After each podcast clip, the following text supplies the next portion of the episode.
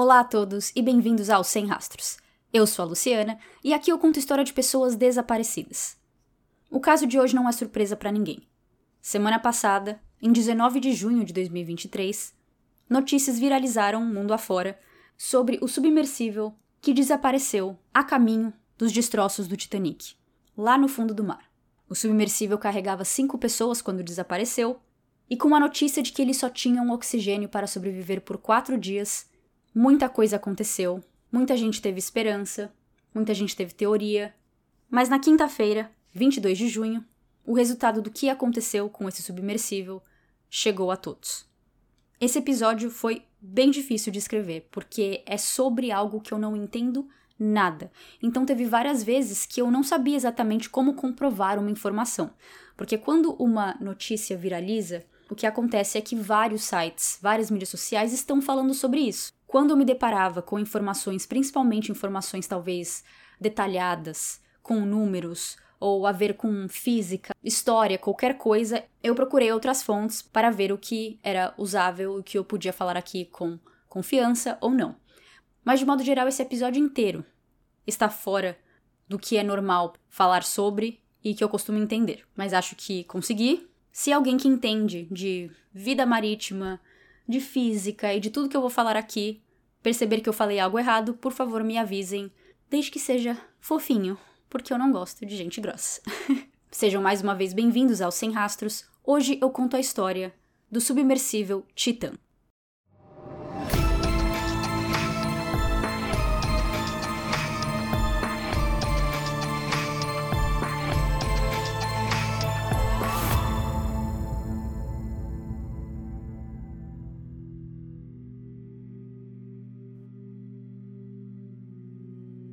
18 de junho de 2023, cinco pessoas, dentro de um submersível, começaram a descer pelo Oceano Atlântico em direção ao navio Titanic. As notícias, principalmente no começo, diferem em chamar a embarcação de submarino ou submersível, mas pelo que eu tentei entender, existe uma diferença entre eles. Submarinos são projetados para operar debaixo d'água por longos períodos de tempo e usados majoritariamente para reconhecimento ou vigilância de áreas do mar, muito usado por militares. Eles são grandes, longos e avançados tecnologicamente, já que nem sempre tem gente dentro desses submarinos. É como um satélite, você envia para debaixo d'água e vai monitorando por um computador. É possível fazer praticamente quase as mesmas coisas com um submersível, mas ele não foi feito para ir tão fundo no mar e nem consegue ficar muito tempo lá. Seu período de vida e funcionamento costuma ser alguns dias. Porém, mesmo com essas diferenças claras, eu entendi o porquê é tão difícil confundir, porque existem exceções em cada caso. Por exemplo, um dos submersíveis mais famosos é o Deep Sea Challenger, que o diretor de filme James Cameron viajou em 2012. E lembrando, James Cameron é o diretor do filme Titanic. O submersível Deep Sea Challenger foi criado e planejado por James Cameron e sua equipe de especialistas. Tem 8 metros de altura, espaço apenas para uma pessoa e com James dentro, desceu até o ponto mais fundo de todo o mar em 2012, que se chama Marianas Trench ou Fossa da Mariana em português, a quase 11 quilômetros de profundidade. Uma comparação, essa profundidade é maior do que o Monte Everest é alto. James Cameron disse que é um lugar extremamente vazio e que a pressão da água era tão forte que o submarino diminuiu de tamanho pela pressão externa que estava recebendo. A viagem demorou um total de duas horas e meia, mas 70 desses minutos foi o tempo que demorou para ele voltar para a superfície. Mesmo com ele tendo dirigido o filme Titanic, eu achei que ele só tinha se interessado porque é um caso muito famoso, mas não. Antes mesmo de ser diretor, ou junto, ele sempre se interessou, foi fascinado pelo mar, pela água. Então, enquanto ele dirige filmes de um lado, do outro ele está fazendo essas coisas magníficas, como contratando uma equipe de especialistas e construindo um submersível que chega no lugar mais fundo de todo o mar, de toda a água que existe no mundo. Ele foi a primeira pessoa a ir naquela parte do mar em 50 anos, com a última vez que a Fossa da Mariana recebeu visita em 1960. Ele também foi o único que até hoje foi e voltou sozinho, graças ao Deep Sea Challenger criado por sua equipe. Como podemos ver, esse é um submersível e não um submarino que viajou bem para o fundo do mar. Por outro lado, o Deep Sea Challenger só tinha oxigênio bastante para 56 horas. Então, se tivesse acontecido algo com James Cameron, se o submersível tivesse ficado preso lá embaixo, grupos de resgates teriam menos de três dias para conseguir salvá-lo. Sobre essa expedição do Titanic esse ano, essa notícia pode chegar na gente com surpresa, com a ideia de que, meu Deus, as pessoas estão indo até lá. Mas isso na verdade já aconteceu várias vezes. O próprio James Cameron já visitou os restos do Titanic 33 vezes, com 12 delas sendo antes e durante a criação de um de seus maiores filmes de sucesso, Titanic. A maioria dessas viagens de James eram feitas a bordo de um submersível russo que aguentava até chegar mais longe do que os 4 quilômetros que precisava para ver o Titanic. E ele nunca teve problema, tanto que ele está aí, vivo, são e salvo.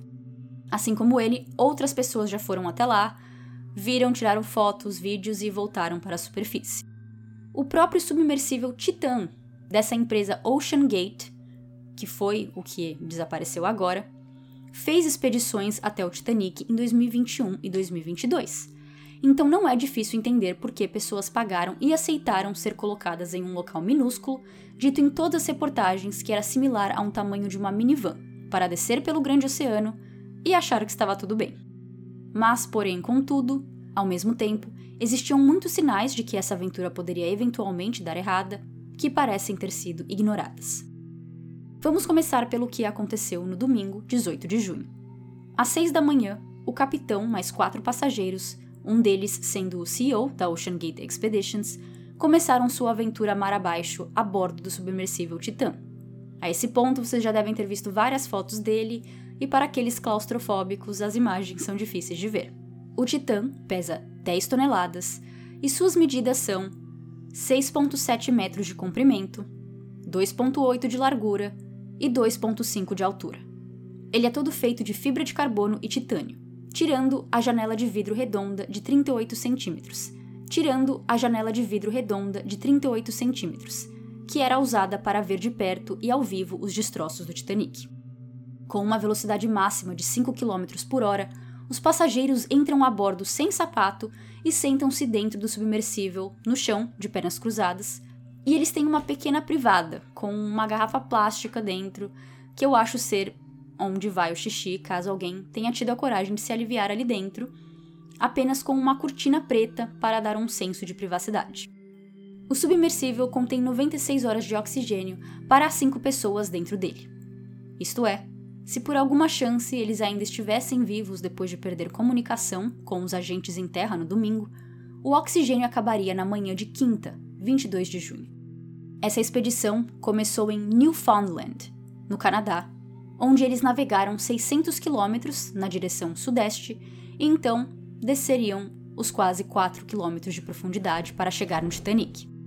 Em terra, o Titã estava em contato com um navio canadense que estava monitorando e dando suporte ao pequeno submersível. Mas após 1 hora e 45 minutos, eles perderam contato completamente com os cinco tripulantes. O motivo pelo qual a viagem começou no Canadá é porque esse é o local em terra mais perto do Titanic, onde o navio afundou 111 anos atrás. O itinerário principal do Titanic, lá em 1912, era sair da Inglaterra e chegar nos Estados Unidos, em Nova York. No caminho, eles pararam na França e na Irlanda antes de atravessar o Oceano Atlântico. Em 15 de abril de 1912, com cerca de 2.200 pessoas a bordo, o navio atingiu um iceberg que o partiu no meio e matou 1.500 dessas mais de 2.000 pessoas. O navio ainda estava a 2 mil quilômetros leste de Nova York, que era o destino final. Eu não sei se esse apelido veio antes ou depois do acidente, mas essa área, onde o Titanic afundou, é chamada de Beco dos Icebergs e que esses grandes gelos chegam até lá pela Groenlândia. Bom, quando o navio canadense que estava em contato com o Titã percebeu que perdeu comunicação com eles na manhã de 18 de junho, eles não correram para pedir ajuda e reportar o submersível e pessoas desaparecidas. A embarcação estava prevista para voltar às três da tarde, e quando isso não aconteceu, eles entraram em contato com a Guarda Costeira Americana às 5h40. Os Estados Unidos, junto ao Canadá, começaram as buscas. As notícias sobre o assunto começaram a popular sites e mídias sociais já na noite de domingo, e na segunda, a história viralizou mundialmente, com milhões de pessoas chocadas com essa ideia de nós, pobres mortais, pagarem um preço alto para ver o navio mais famoso do mundo no fundo do mar. Tirando o CEO e talvez o capitão, os outros três tripulantes pagaram 250 mil dólares para estar ali, em torno de 1 milhão e 250 mil reais pela cotação presente de quase 5 reais por dólar. Esse era o preço para essa expedição, que tinha uma duração de oito dias. Dois dias para chegar de navio perto de onde o Titanic afundou, cinco dias descendo e subindo até o Titanic, e os últimos dois dias para voltar do navio para a Terra. Esses cinco dias indo para o Titanic é melhor explicado como cinco chances para ir para o Titanic. Existem inúmeras razões que a viagem de submersível poderia ser cancelada, como tempo ruim. Então, eles dão esses cinco dias justamente para ter mais chances de pelo menos uma vez conseguir ir até o fim. Antes da manhã de domingo, quando eles oficialmente entraram no Titã, o grupo passou dois dias no navio, junto com outros tripulantes e funcionários da Ocean Gate, que passaram os dias explicando como era a expedição, a ciência por trás, sobre o submersível, a história do Titanic e assim vai. Naquele domingo, o planejamento era que a viagem inteira até os destroços demoraria umas 8 a 10 horas. Leva em torno de duas horas para descer até o navio afundado, mais duas horas para subir, então eles teriam umas 4 horas para ficar lá no fundo explorando cada centímetro do Titanic.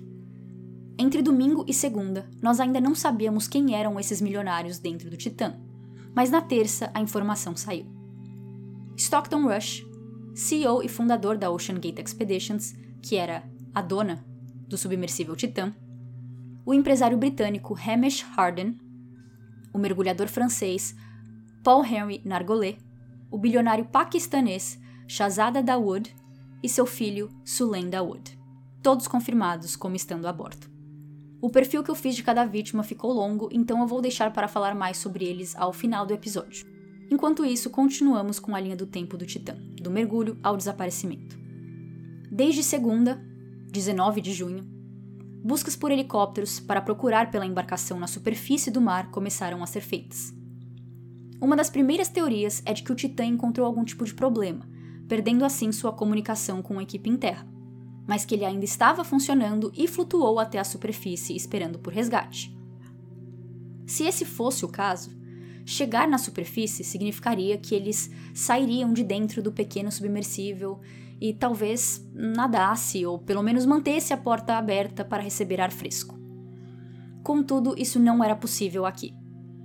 No Titã, a porta era trancada por fora por 17 parafusos, o que significa que, pelo fato deles terem apenas 96 horas de oxigênio disponível, eles teriam que ser encontrados e a porta aberta até quinta de manhã porque, mesmo na superfície, sem poder abrir a porta, eles morreriam sufocados com a perda de oxigênio. Desde segunda também, sistemas sonares foram enviados água abaixo. Sonar usa ondas sonoras para detectar objetos. Na terça, 20 de junho, ruídos foram ouvidos por algum desses sonares, mas não se teve especificação ou detalhes sobre o que esses sons eram, de onde vinham, nem nada só era falado que esses sons eram ouvidos com intervalos de 30 minutos. Mesmo sem mais informação, isso manteve a esperança de todos acesa, pensando que o grupo de cinco ainda estavam vivos e trazendo uma segunda teoria à mesa: que eles podiam ter ficado presos em algum destroço do Titanic enquanto mergulhavam ao redor do navio. Na quarta de madrugada, a guarda costeira americana tweetou que uma aeronave canadense com sistema de sonar detectou ruídos subaquáticos numa área de busca. Assim como terça, com essa possível pista, a procura se concentrou ainda mais no local onde o barulho foi escutado. A esse ponto, a busca já estava bem grande, com várias aeronaves no céu e navios no mar. Com apenas um dia faltando para chegar na quinta-feira, com as equipes de resgate usando todos os recursos disponíveis para localizar o Titã, os Estados Unidos e Canadá sabiam que as probabilidades não estavam do lado deles. Mesmo com muita vontade, seus esforços eram limitados pela falta de embarcações capazes de atingir a distância de onde o Titanic se encontra. Em todo o mundo, há pouquíssimas embarcações que podem atingir as profundidades de 4 quilômetros. Eu acho que eu sonhei que existiam apenas três embarcações que podiam ir tão fundo no mar, porque eu jurava que eu tinha visto esse número em algum lugar. Mas em uma reportagem do New York Post, eles comentam sobre sete delas, sendo um submersível francês, dois americanos, dois chineses e dois russos. Esses são submersíveis específicos que podem levar pessoas, pois existem vários robôs que podem chegar a essa profundidade, chamados de ROVs. Eu falei sobre ROVs no caso de Olivia e Anna Zimmerman, e ROV, em inglês, significa Remotely Operated Vehicle, que em português é veículo operado remotamente. Esses robôs são máquinas subaquáticas que não levam pessoas dentro, que podem ser usadas para explorar as profundezas do oceano. Depois dos helicópteros, os ROVs foram os primeiros a serem despachados e usados para procurar no fundo do mar, já que eles são controlados de longe e mais fáceis de serem enviados, porque muitos deles eram presos por cordas e correntes, o que quer dizer que eles não se perderiam ou sumiriam no mar, fazendo o trabalho de um elevador praticamente, descendo e subindo. Mas mesmo sendo a opção mais viável para essa busca, o primeiro ROV a chegar no fundo do mar onde o Titanic estava só chegou na manhã de quinta, 22 de junho, que é quando o oxigênio oficialmente acabaria. Caso os tripulantes ainda estivessem vivos, do jeito que as buscas estavam indo, era bem provável que o tempo acabaria antes de terem a chance de salvá-los.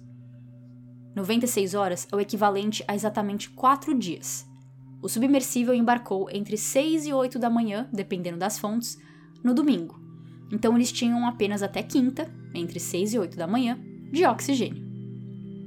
Esse primeiro ROV chegou lá embaixo às 6h56 da manhã e às 11h48, o mundo, que agora só se falava disso, começou a receber respostas do que acontecera com o submersível.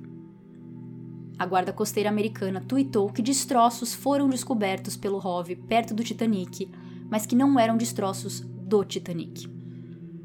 E eu comentei agora no Twitter duas vezes que a guarda costeira postou algo lá, então eu acho que eles usaram o Twitter como método oficial de notícia. Às três da tarde, durante uma coletiva de imprensa, foi confirmado que um desses destroços era o cone da cauda do Titã, a 500 metros da proa do Titanic. Detritos adicionais encontrados foram descritos como consistentes com a perda catastrófica da câmara de pressão. O Titã ele tinha meio que um rabinho, ele tinha um essa cauda que foi encontrada. Às 6 horas ainda de quinta, um oficial da Marinha volta ao público para dizer que eles achavam ter ouvido o som do Titã implodindo no domingo, por um sistema de detecção subaquático que eles tinham mas que é lógico que no dia, na hora, eles não sabiam o que era. Já aqueles ruídos e sons ouvidos na terça e quarta foram ditos serem sons naturais do oceano, ruídos biológicos e associados aos navios na superfície. A teoria da implosão sempre esteve presente. Mesmo com ninguém querendo esse fim, essa era a teoria mais provável desde o começo, e com isso a internet se viu interessada em física, química, biologia, tudo misturado para tentar entender o que é a pressão da água, diferença entre implosão e explosão, o que acontece com o corpo humano a implodir, será que as vítimas sentiram dor, onde estão os corpos e assim vai. Baseado em tudo que eu li sobre esse caso, eu vou tentar explicar tudo isso, mas como eu falei, se tiver algum expert aí, podem me corrigir. Como eu já falei, o mar, gigante como é, tem diferentes profundidades, com a fossa da Mariana sendo a região mais profunda, com quase 12 quilômetros, e o Titã fica a um terço disso, a 4 quilômetros. 4 quilômetros de distância entre um ponto e outro, quando se fala de ruas e carros, é uma distância curta, mas para o oceano é literalmente outro universo. A luz do sol, por exemplo, só penetra a água do mar por 200 metros. Depois disso, ele vai ficando cada vez mais escuro até chegar em pura escuridão.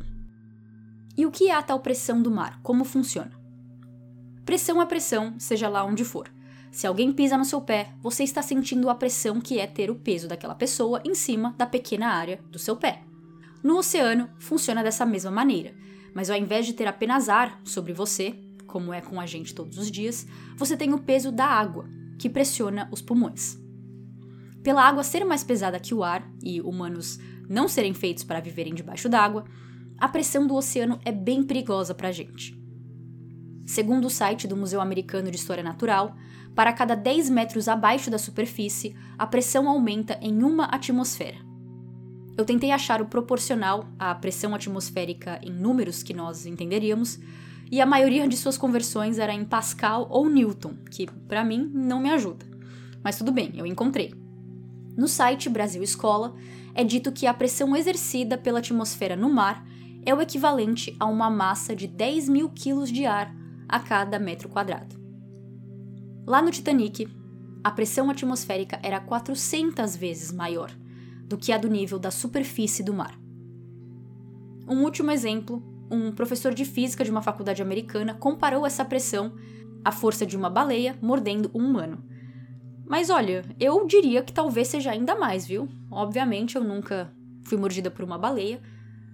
Imagino que deve ser realmente uma pressão gigantesca, mas eu acho que a 4 km de profundidade do mar, a pressão é maior que isso. Acredito que existe uma analogia melhor aí para isso do que a da baleia. Por essas questões de pressão, foi tão difícil fazer uma busca rápida ou direta para procurar pelo Titã, pela falta de embarcações que conseguem chegar a essa distância sem implodir. Sonares foram os primeiros equipamentos a serem enviados para essa área também, pelo fato da escuridão. Os ROVs e submersíveis precisavam estar equipados com lanternas superpoderosas, e mesmo assim só é possível ver em torno de 20 metros à sua frente, o que faz a busca ser lenta. Agora a segunda questão. Ouvimos tanto falar de explosão, mas e implosão? O que é?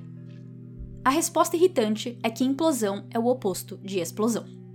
Em uma explosão, a força da pressão é para fora, objetos saem voando. Em uma implosão, a força age para dentro. A tripulação era protegida por uma câmara de pressão dentro do Titã, para manter a pressão interna em um nível mais alto do que a do mar. Então, lá no fundo do mar, o Titã atuava como uma espécie de super-herói, protegendo seus passageiros com o seu corpo, seu casco, aguentando ao máximo a pressão da água. Porém, quando essa pressão se tornou maior do que ele podia suportar, ele implodiu.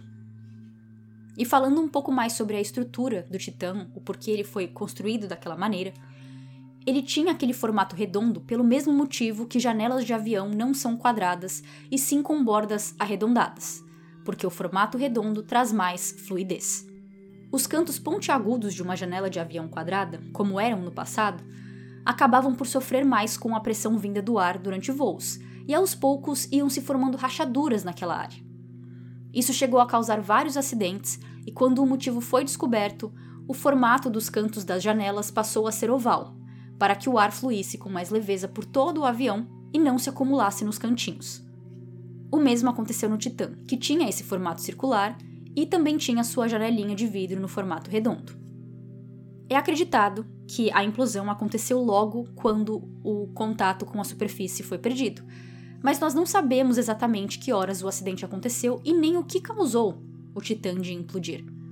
Sim, foi pressão, mas pressão aonde? O que que rachou ou o que que deu errado? Não sabemos. Mesmo com seus destroços sendo encontrados, é bem difícil que algum deles, todos estragados, consigam carregar consigo alguma resposta de onde veio o defeito que causou o submersível de não aguentar mais a pressão e, consequentemente, implodir. Em resumo, o que provavelmente aconteceu? O submersível, pilotado por Stockton Rush e Paul Henry, começou a descer em direção ao Titanic.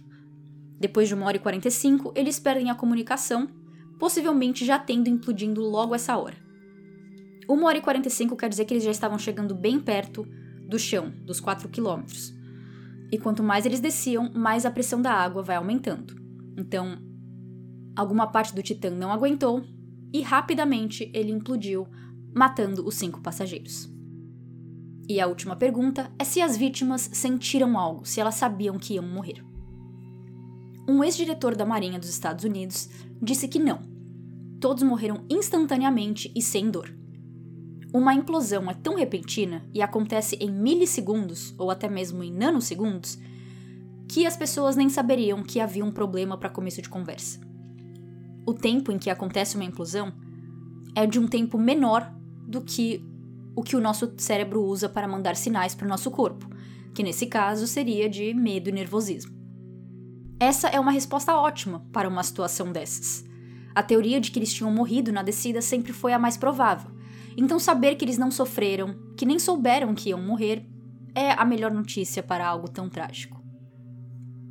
Em relação ao que é uma implosão mesmo, o que significa isso, o que, que acontece com o Titã, eu vou acreditar no que eu ando vendo pelo TikTok, Twitter, Instagram, etc., que é o experimento que eles fazem com uma latinha de Coca-Cola, enfim, uma latinha de alumínio. Eles fazem algum experimento onde eles acho que esquentam a latinha e depois colocam na água, alguma coisa assim, eu não sei exatamente como eles chegam no resultado, mas o que acontece é que a latinha ela encolhe, ela enxuga, como se ela estivesse colocando a barriga para dentro. Então, ao invés de explodir em milhões de pedacinhos por todo o mar, as peças do Titã até que ainda estão inteiras, com pedaços grandes. Porém, as vítimas que estavam dentro do Titã quando ele encolheu, quando ele enxugou, bem provavelmente desapareceram quase que por completo, se tornando algo quase líquido. Mas as notícias sobre isso ainda estão rolando, então vamos ver se eles acham alguma coisa. Bom, com o acidente em si explicado, agora entramos na segunda parte dessa história: os problemas com a Ocean Gate e o Titã em si. Em 2018, o diretor de operações marítimas da Ocean Gate, na época, fez um relatório com tudo que ele achava ser importante sobre o Titã que tinha acabado de ficar pronto. Que ele não achava que o Titã estava pronto para receber visitas e deixou bem claro que precisava de mais testes. Cartas escritas por pessoas na indústria marítima, especialistas, oceanógrafos, entre outros, foram entregues para Stockton Rush, com o assunto sendo preocupação. Esses líderes da indústria estavam preocupados em como o Titã foi desenvolvido e construído e que não achavam certo que o submersível não seria testado e regulado por nenhum órgão de segurança. Especificamente, eles falam do marketing da Ocean Gate, que alegou que o Titã atenderia aos padrões de segurança de uma empresa chamada DNV, que é tipo um metro de submersíveis. Segundo o site da DNV, aqui o que eles fazem. A DNV oferece regras reconhecidas internacionalmente para o projeto e construção de submersíveis tripulados. Isso garante que seus produtos atendam a todos os padrões relevantes e aos requisitos técnicos para operações seguras e confiáveis. Com o amplo conhecimento que adquirimos em mais de 40 anos de experiência, a classificação DNV consiste na aprovação do desenho, inspeção e testes durante a fase de construção e inspeção contínua durante a fase operacional. A classificação DNV garante que os submersíveis são adequados para todos os desafios operacionais e conhecimento de ponta dos desenvolvimentos regulatórios internacionais. O plot twist disso é que a Ocean Gate não tinha intenção nenhuma de ter o Titã avaliado pela DNV. Eles estavam apenas usando o nome da empresa por saber que passa confiança para aqueles que entendem do assunto. Quando o diretor de operações pediu que Stockton chamasse a DNV para realmente avaliar a nova invenção, ele disse que não estava disposto a pagar por tal avaliação e que os padrões da indústria estavam sufocando a inovação. Esse diretor foi demitido durante todo esse rolo, então ele processou a empresa por demissão injusta. Foi por causa desse processo que muita dessas informações sobre como Stockton não se importava muito com segurança veio ao público. Nesses documentos, por exemplo, ele fala que a janelinha redonda só havia sido certificada para funcionar em profundidades em torno de 1,5 km e não 4 km. A outra questão aqui é que isso, tudo de não querer ser regulamentado, não era ilegal. A Ocean Gate Expeditions foi fundada em 2009 e registrada nas Bahamas.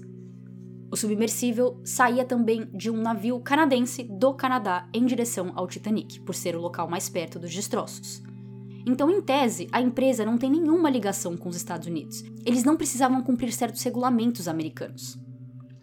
Existe uma lei de segurança de embarcações de passageiros da Guarda Costeira Americana, feita justamente para regular submersíveis que transportam passageiros. Mas já que o Titã não viajava por águas estadunidenses ou nem era uma empresa de lá, essa regra não aplicava a ele. Eu acredito que nos últimos dois anos, onde o Titã foi e veio do Titanic tantas vezes, que Stockton Rush acreditava ser o maioral, que todas as pessoas que reclamaram não acreditavam nele e em sua inovação, mas a cada viagem bem-sucedida ele mostrava que esses não tinham o que se preocupar. Mas como vimos, não só tinha, como todas as viagens tiveram um pouquinho demais de emoção. Desde segunda-feira passada, com essa história viralizando, uma reportagem feita no canal de TV americana CBS ressurgiu nas redes sociais do repórter David Pogue, que viajou a bordo do Titã ano passado. Junto a Stockton Rush, eles entram no Titã em terra mesmo, só para mostrar como era por dentro. Stockton mostra que dentro é bem simples, com apenas um botão, um computador e um controle de videogame da Logitech, que virou piadas e memes. O botão era o elevador do submersível. Quando fosse hora de subir, era só apertar. O Titan não possuía GPS e usava um sistema de satélite do Elon Musk, que é o criador do Tesla, chamado Starlink, para se comunicar com uma equipe em terra por meio de mensagem de texto. O controle de videogame faz o mesmo que em jogos, te direciona. Apenas em alguns minutos embaixo d'água e a expedição, que tem cerca de 8 horas, já fica escura pela falta de luz do sol. Usando o sistema de satélite para dar sua localização embaixo d'água, o navio canadense, na superfície do mar, guiava o Titã para onde ele precisava ir. Quando eles chegavam no chão do mar, eles não sabiam onde estavam o Titanic. Eles nem sempre desciam no mesmo local exato do oceano. Então eles tinham que esperar a equipe em terra, ver onde eles estavam e comandá-lo para chegar mais perto dos destroços. Se eles precisavam ir para frente, no joystick do controle, Stockton ou o capitão pressionava para frente. Se precisava ir para a direita, pressionava para a direita e assim vai. O que o repórter da CBS viu foi a simplicidade daquela invenção. O chão, onde os turistas ficam sentados, era forrado de um tapete de borracha. No teto tinha o que nós brasileiros conhecemos popularmente como PQP, mas seu nome verdadeiro é alça de segurança, aqueles que tem no teto de um carro. Além do controle da Logitech, as luzes tinham sido compradas em uma loja de camping e canos de metal velhos eram usados como lastros do submersível. Lastro é o nome dado a pesos pesados que ajudam na estabilidade de uma embarcação. O repórter pergunta por que o submersível tinha itens tão baratos ou que pareciam frágeis em sua construção. Stockton diz que a nave de última geração, entre aspas, palavras dele, foi projetada em colaboração com a NASA e Boeing e que passou por testes de segurança. E ouvindo ele explicar, para alguém que não entende de assuntos marítimos ou construção, mas que gosta do Titanic e de aventura, não era difícil ceder e acreditar na segurança do Titã. Stockton explica que os lastros, por exemplo, foram feitos para ser liberados automaticamente após 24 horas para enviar o submarino à superfície, caso algo aconteça.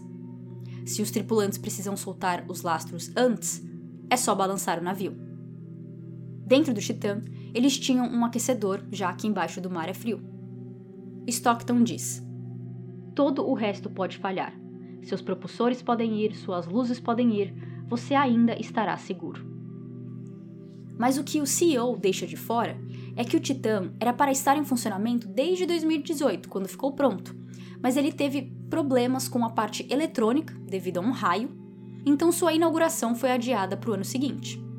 2019 chega e foi adiado novamente por questões legais a ver com leis marítimas canadenses.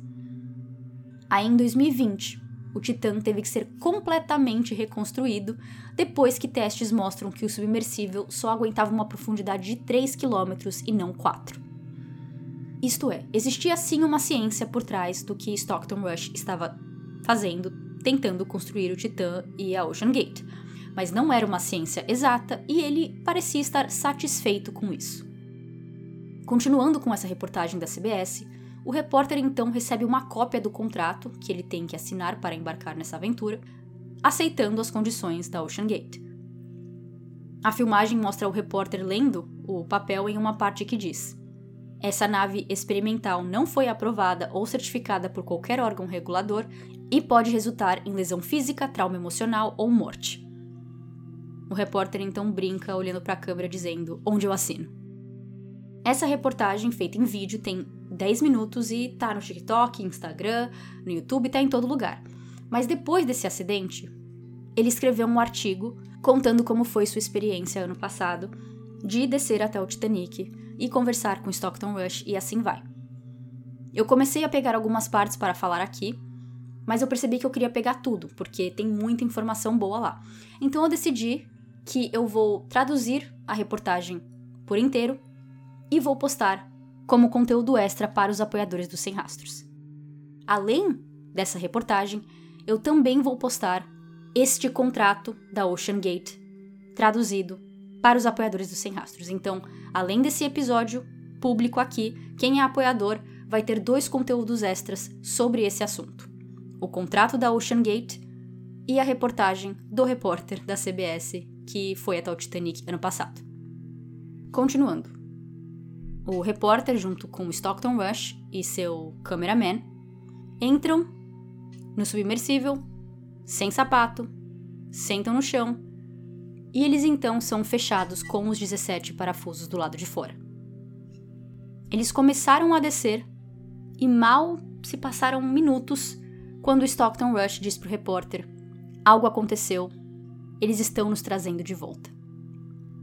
Eles tinham descido apenas 11 metros quando foram trazidos de volta para a superfície, e o motivo foi porque dois flutuadores em forma de cápsula que ficavam amarrados na plataforma de lançamento do submersível tinham se soltado. David diz que esses flutuadores eles não faziam parte do submersível, eles não eram essenciais, então ele não entendia o porquê aquilo fazia eles terem que parar a viagem. Então aqui ele ficou com um sentimento meio a meio. Por um lado, ele achava que esse era um motivo bobo demais para ter parado a expedição porque ele queria continuar, ele queria descer. Mas pelo outro lado, mostrava uma segurança alta, que é até uma coisa que não tinha tanto a ver com o submersível em si, que eram os flutuadores que ajudavam a equilibrar e a, e a descer o submersível com mais segurança, já foi o bastante para a viagem ser cancelada. Mas isso tinha sido na segunda-feira de quando ele fez essa viagem ano passado. Na terça e na quarta, o tempo não estava bom. Então, eles não voltaram ao Titanic. Mas na quinta, o tempo estava a favor deles e eles mais uma vez tentaram descer até o Titanic. E eles descem, eles chegam uns 4 quilômetros até o fundo do mar. Mas quando ele chega lá, ele percebe que tinha algum problema de comunicação entre o seu computador dentro do Titã e o navio canadense na superfície do mar ajudando eles a se achar. A equipe do navio falava para eles irem para algum lugar ou falavam que eles estavam a tal distância de alguma coisa, mas Stockton estava vendo no seu computador, dentro do Titã, que ele não estava naquele lugar, então ele não sabia se devia obedecer aos comandos da sua equipe em terra ou não. Então eles ficaram rodando por muitas horas ali embaixo, e no finalzinho eles conseguiram avistar uma cadeira de, do Titanic no meio dos destroços. Mas eles já foram chamados para voltar, porque já tinha passado quase quatro horas, que era o tempo máximo que eles podiam ficar lá embaixo. Então aquela viagem tinha sido bem sucedida, mas eles não tinham visto o Titanic. Mas na sexta, o tempo está bom de novo e eles resolvem tentar de novo. E dessa vez, o repórter diz que dá tudo certo. A descida é perfeita, a comunicação é perfeita, a orientação é perfeita e eles conseguem se aproximar do navio com as luzes acesas, e eles dão logo de cara com o arco, que é onde Jack e Rose têm aquela cena linda. Então podemos ver que, por mais que a viagem tenha sido bem sucedida e que todo mundo voltou vivo, ela não foi isenta de problemas. E teve outras também. Outro jornalista que embarcou a bordo do Titã foi Michael Ginn, editor de ciências da rede de notícias americanas ABC. Ele diz que também desceram, chegaram lá, viram uma parte do Titanic, mas quando eles foram dar a volta para ver o outro lado, já que o navio estava separado no meio, né? Então estava com uma distância entre eles. Então eles estavam de um lado e agora estavam indo para outro lado. O submersível pegou uma correnteza forte no fundo do mar e eles ficaram presos na hélice do Titanic. Ele disse que foi como uma batida de carro, que fez barulho, tremeu, e partes do Titanic começaram a cair em cima do, sub do submersível. Eles ficaram presos por uma hora, e ele disse que achou que sua hora tinha chegado, que ele ia morrer. Depois de uma hora praticamente em silêncio, com nada acontecendo, com ninguém tendo coragem de conversar, o barulho que o Titã estava fazendo mudou, porque agora eles conseguiram finalmente se desprender. E ele disse que agora parecia que o Titã estava flutuando, mas ele não tinha como ter certeza porque estava tudo escuro. Mas ele estava certo, e depois de duas horas e meia, eles finalmente voltaram para a superfície. Um outro moço chamado Mike Reese, que foi em outra data nessa expedição, disse que a viagem inteira foi boa, da descida até a subida, até os últimos 10 segundos. O guindaste que ia tirá-los da água e colocar de volta no navio deve ter pego o submersível de alguma maneira errado e eles ficaram na vertical. Então, as cinco pessoas que estavam ali dentro, tudo virou e todas uma caíram em cima da outra. Mas de resto, ele falou que foi super tranquilo, que a descida foi relaxante e que ele dormiu no, nas horas que demorava para descer. Quando eles chegaram lá embaixo, eles não sabiam exatamente onde eles estavam em relação ao Titanic, então eles ficaram passeando e procurando por 90 minutos. Com 20 minutos restantes, eles conseguem encontrar o Titanic, mas, né, eles só viram o Titanic por 20 minutos, porque logo depois já teve que começar a subir. Na tarde de quarta-feira, 28 de junho, saíram imagens mostrando as partes do submersível que foram recuperadas do fundo do mar e como eu falei antes sobre a questão de como é a implosão, a maioria dessas partes eram bem grandes. De primeira, isso bugou a minha cabeça, porque eu ainda estava pensando como uma explosão, pensando em milhares de pedacinhos, todos espalhados pelo chão do mar. Mas não. Um total de 10 partes do Titã foram trazidas para a superfície e algumas delas são bem distintas. A porta, entre aspas, que é onde a janela ficava e que era parafusada por fora, foi encontrada intacta. É difícil ver esses pedaços por inteiro nas imagens, pois eles estavam semi-cobertos por uma lona branca. Mas é possível ver que o vidro, onde era a janela, não está ali. Então, na implosão, o metal ficou intacto, mas o vidro não.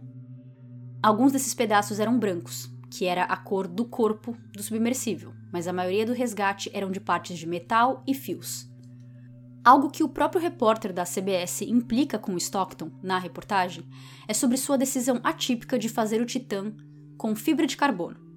Um engenheiro mecânico disse numa entrevista à NBC que fibra de carbono já é há tempos usada na indústria aeroespacial, mas que ainda não foi comprovado resistir repetidamente a pressões do fundo do mar.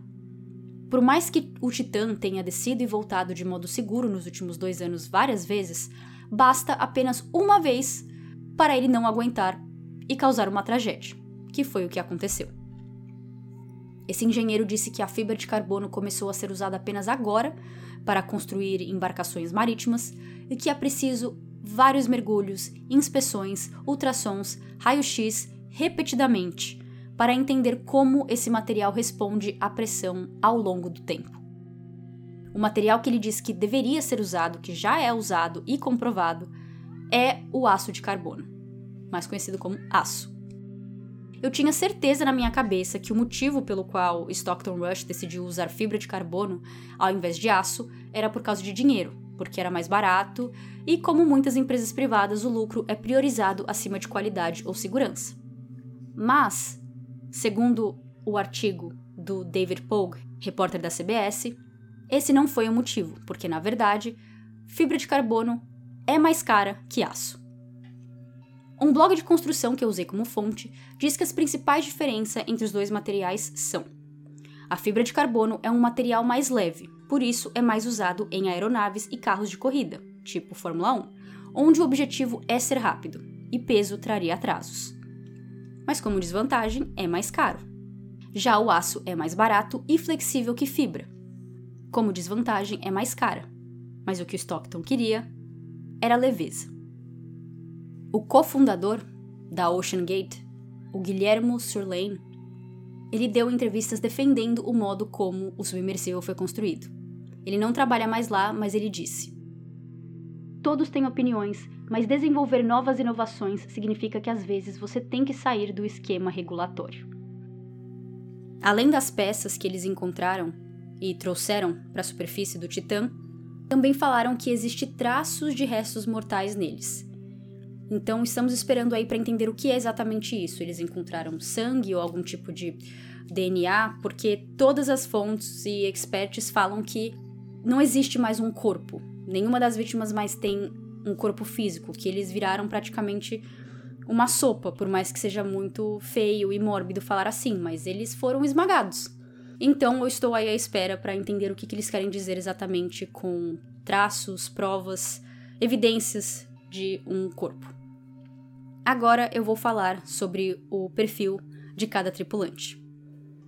Eu usei várias fontes, como eu falei, e vou postar tudo no website, mas eu usei majoritariamente duas reportagens, uma da CNN e outra da The New York Times. Os primeiros tripulantes são pai e filho, Shazada Dawood, de 48 anos, e Sulaiman Dawood, de 19 anos. A família Dawood é uma prominente família do Paquistão, mas eu encontrei fontes dizendo que eles também eram cidadãos britânicos. Segundo a página da Wikipédia de Shazada, ele nasceu no Paquistão então deve ter conseguido a cidadania britânica mais tarde na vida, provavelmente fruto de seu trabalho. Tanto que, junto de sua família, eles moravam em Londres. Sua empresa no Paquistão, a Dawood Hercules Corporation, está entre as maiores corporações do país, com um portfólio que abrange energia, fertilizantes, petroquímica, tecnologia de informação, alimentos e agricultura. Desde 2021, ele também se tornou vice-presidente de um conglomerado paquistanês chamado Engro Corporation. Saiu muita gente falando que não tinha dó de quem estava lá dentro, porque eles escolheram pagar tão caro para fazer algo tão perigoso, mas que a única pessoa que tem dó é do jovem de 19 anos que só estava ali para acompanhar o pai. E realmente saiu várias notícias falando que Suleiman não queria estar ali e que ele só foi porque o pai insistiu, porque o pai pediu. Mas a mãe de Suleiman, esposa de Shazada, deu uma entrevista à BBC e ela disse que na verdade era para ela ter ido no lugar de Suleiman, que era uma viagem entre ela e o marido dela, mas que ela saiu justamente para ele entrar porque ele queria ir, ele queria fazer isso com seu pai. Os dois tinham uma relação de melhores amigos e os dois estavam ansiosos para irem juntos nessa aventura. E depois dessa aventura, eles tinham falado sobre ir para a Antártica também. Com o pai e filho falecidos, a família continua com a mãe e a irmã. O terceiro passageiro era o britânico Hamish Harding, de 58 anos. Milionário, ele tinha formação como piloto de jatos e, antes de falecer, era presidente de uma empresa de aeronaves baseada nos Emirados Árabes. Ele postou online no sábado, 17 de junho, que ele ia fazer parte dessa expedição ao Titanic. Mas essa não era a primeira vez que ele fazia algo assim tão diferente em sua vida. Sua lista de conquista é longa. Ao contrário de James Cameron, que tem fascinação pelo mar, Hamish gostava de ambos oceano e espaço. Ele tem três recordes no livro do Guinness. Assim como James Cameron fez em 2012, Hamish também foi até o ponto mais fundo de todos os oceanos, na Fossa da Mariana em 2020. Com isso, ele conseguiu dois lugares no livro de recordes com essa viagem. Uma pela maior distância percorrida em toda a profundidade do oceano por um navio tripulado, e outra pelo maior tempo gasto lá em uma única descida. A viagem, em tempo total, demorou 4 horas e 15 minutos. Você deve estar se perguntando, porque eu me perguntei também, por que, que o Hamish ganhou recorde se ele foi para o mesmo lugar que James Cameron foi e James Cameron não ganhou recorde. Ali embaixo, quando você chega na Fossa da Mariana, existe uma certa diferença de metros, talvez ali andando um pouquinho. A página da Wikipedia fala que a fossa fica numa profundidade entre 10 km e 902 metros a 10 km e 929 metros. Então, o que eu acredito que aconteceu é que James Cameron não foi tão fundo quanto Hamish Harding, mesmo que só por alguns metrinhos. Seu terceiro recorde no livro do Guinness foi pela circunnavegação mais rápida do globo por meio de ambos os polos. Eu, obviamente, não sabia o que era circunnavegação. E me desculpem pelo tanto de referência à Wikipédia nesse episódio, mas ela foi salva-vidas, já que eu não entendo nada de mar, submarinos, pressão d'água, etc. A circunnavegação é uma viagem em torno de um lugar, que pode ser uma ilha, um continente ou toda a Terra. Em 2019, com uma equipe de sete pessoas, incluindo ele, a bordo de um jato da Qatar, eles rodaram a Terra em 46 horas e 40 minutos, voando um total de 36 mil quilômetros. Em 2022, Hamish pagou para ir para o espaço, na empresa de turismo espacial Blue Origin do Jeff Bezos, que é o dono do Amazon. Ele voou cerca de 100 quilômetros em uma espaçonave até a borda do espaço sideral e voltou. Além de postar que estava ansioso pelo mergulho até o Titanic, ele também disse que, devido ao pior inverno em Newfoundland em 40 anos, esta missão provavelmente será a primeira e única missão tripulada ao Titanic em 2023. Era para ele ter ido no Titã em 2022, mas em uma entrevista ele disse que a aventura foi adiada porque o submersível foi danificado em uma expedição interior. Em vez de ficar parado, descansando, tranquilo, com sua viagem ao mar cancelada em 2022, ele resolveu escalar o Monte Kilimanjaro, na Tanzânia, com 20 amigos. Essa é a montanha mais alta da África, com quase 6 km de altura. Isto é, esse cara não parava quieto. Eu não entendo como alguém pode se aventurar desse jeito e ao mesmo tempo ainda ter um trabalho, uma família, mas ele fazia tudo isso. Ele deixa sua esposa, dois filhos e dois enteados. O quarto tripulante era Paul Henry Nargolet, francês de 77 anos e conhecido como Senhor Titanic. Ele era piloto de submersíveis e diretor de pesquisa na empresa RMS Titanic Inc., que detém os direitos exclusivos para resgatar artefatos do navio. De acordo com sua biografia no site da empresa, ele já havia completado 37 expedições até os destroços do Titanic e supervisionou a recuperação de 5.500 artefatos. Em 2022, ele lançou um livro sobre o navio, chamado Nas Profundezas do Titanic, e parece que está apenas disponível em inglês e francês, francês sendo a língua original dele. Em 18 de junho de 2023, seria o 38º mergulho de Paul Henry para o Titanic. Mas aquele não era a sua primeira viagem a bordo do Titã. Ele já tinha descido no submersível antes, e em uma dessas viagens, ele ajudou na descoberta de um ecossistema abissal biodiverso em uma formação de rocha vulcânica anteriormente desconhecida perto do Titanic. Eu não entendi muito o que eu acabei de ler, mas eu entendi que era algo grande e muito importante e que só aconteceu graças ao Paul Henry e seu conhecimento e seu profissionalismo. Paul começou sua carreira no mar nos anos 60, quando ingressou na Marinha Francesa. Ele serviu como piloto de submarino, mergulhador de remoção de minas e mergulhador de águas profundas. Após 22 anos na Marinha, ele foi trabalhar para um instituto francês de pesquisa marítima, onde supervisionou suas embarcações de exploração em alto mar durante as primeiras expedições ao Titanic. Ele fez sua primeira viagem ao navio em 1987. James Cameron era amigo de Paul Henry e o descreveu como um piloto de submersível lendário. Em uma entrevista de Paul em 2019, ele diz: Se você está a 11 metros ou 11 quilômetros abaixo do mar, se algo ruim acontecer, o resultado é o mesmo. Quando você está em águas muito profundas, você está morto antes de perceber que algo está errado. Então isso não é um problema. Ele deixa sua esposa, duas filhas, um filho, um enteado e quatro netos. Eu acredito que, junto ao Stockton Rush, Paul estava atuando como capitão do Titã nessa expedição. Eu não encontrei essa resposta exata, mas já que ele era capitão já tinha estado no Titã no passado, penso que ele foi dessa vez como um tipo de funcionário ou convidado VIP e não turista. Então eu não sei se ele precisou pagar os 250 mil dólares ou se ele tinha algum acordo com o Stockton. E falando em Stockton, temos a última vítima. Stockton Rush, 61 anos.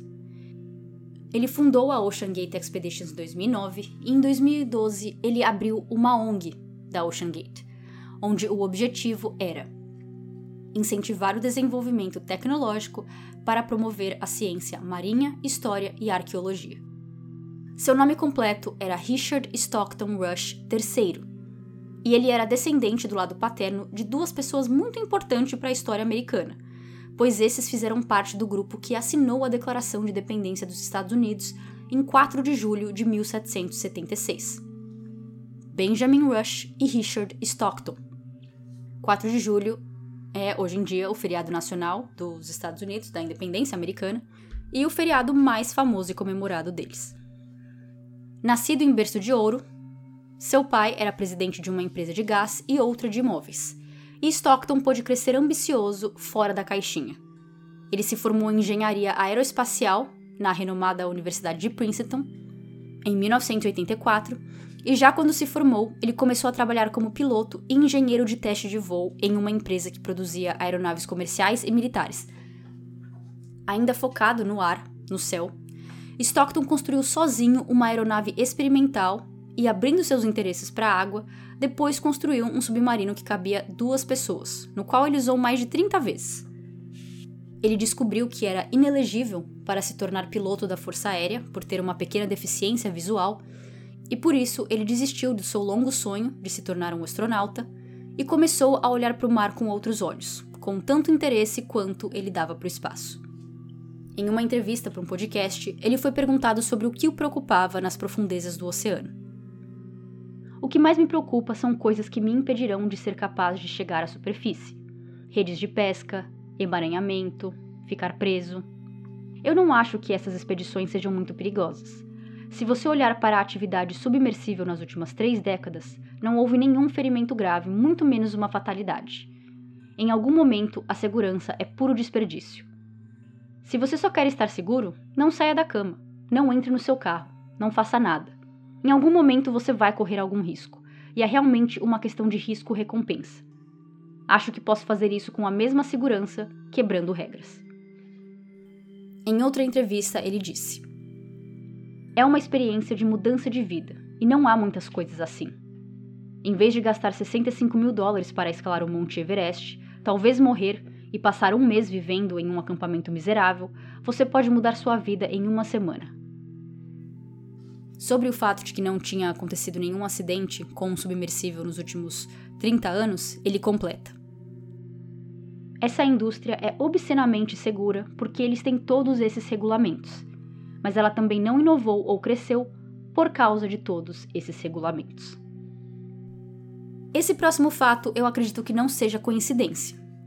Mas a esposa de Stockton, Wendy, é descendente de dois passageiros da primeira classe que morreram quando o Titanic afundou.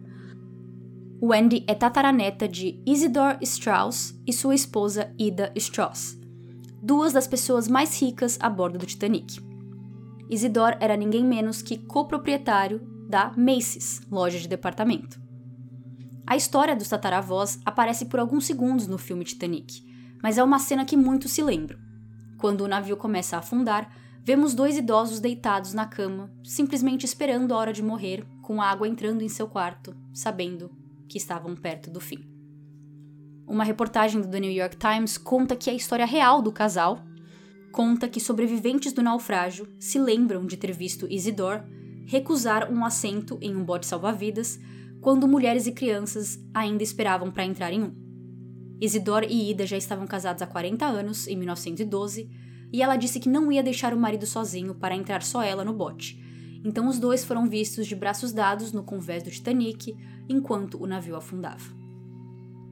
O corpo de Isidore foi encontrado no mar cerca de duas semanas após o Titanic afundar, mas Ida nunca foi encontrada.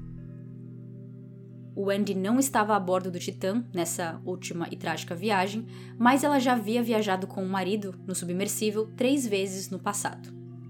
E desde que Stockton fundou a Ocean Gate, ela atuava como diretora de comunicação da empresa.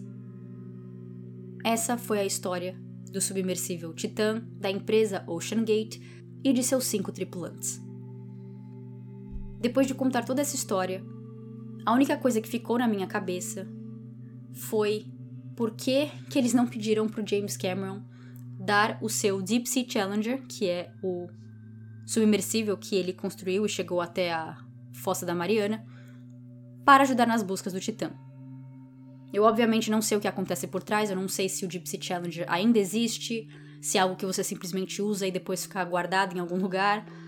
Provavelmente não, provavelmente precisa de reparos, né? Não é só pegar e colocar dentro da água. Então eu sei que provavelmente tinha vários empecilhos, mas existem submersíveis e submarinos que chegam tão fundo do mar. Então, durante esses quatro dias que a gente esperava por resposta, eu só fiquei me perguntando por que, que eles não chamavam esses submersíveis, essas embarcações que podiam chegar na distância de 4 quilômetros. Mas como vimos, alguns deles foram chamados, eles só não chegaram a tempo, porque ao contrário de um carro, uma bicicleta, eles precisam de uma manutenção, acho que até mesmo maior que a de um avião. Eles precisam ter certeza absoluta que vai aguentar a pressão da água, que é a questão principal aqui, que é o motivo de todo esse problema. Então é isso, essa foi a história do submersível Titã e de seus cinco tripulantes. Até o próximo episódio. Tchau, tchau.